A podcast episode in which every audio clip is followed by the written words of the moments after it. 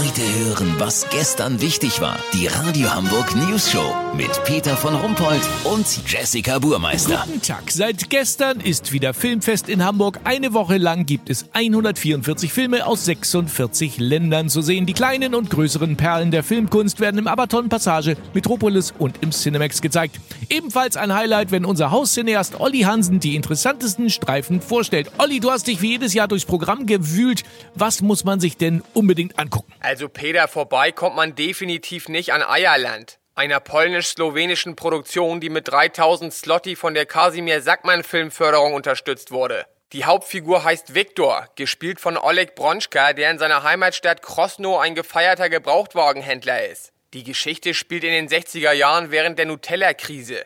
Um seine Tochter und sich durchzubringen, betreibt Viktor einen illegalen Handel mit ukrainischen Zwerchkaninchen.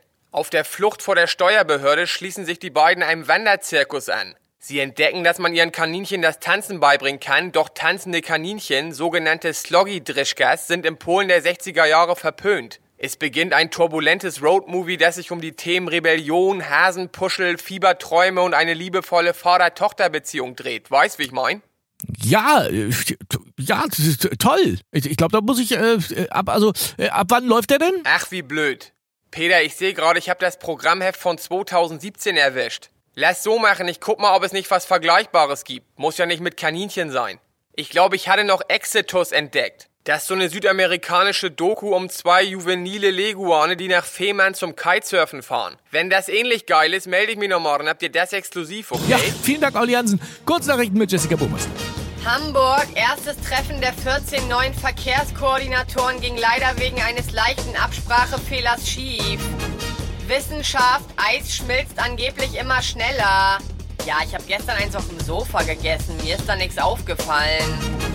Neues Magazin, nach Hamburg mit Hund gibt es jetzt Hamburg mit Gnu.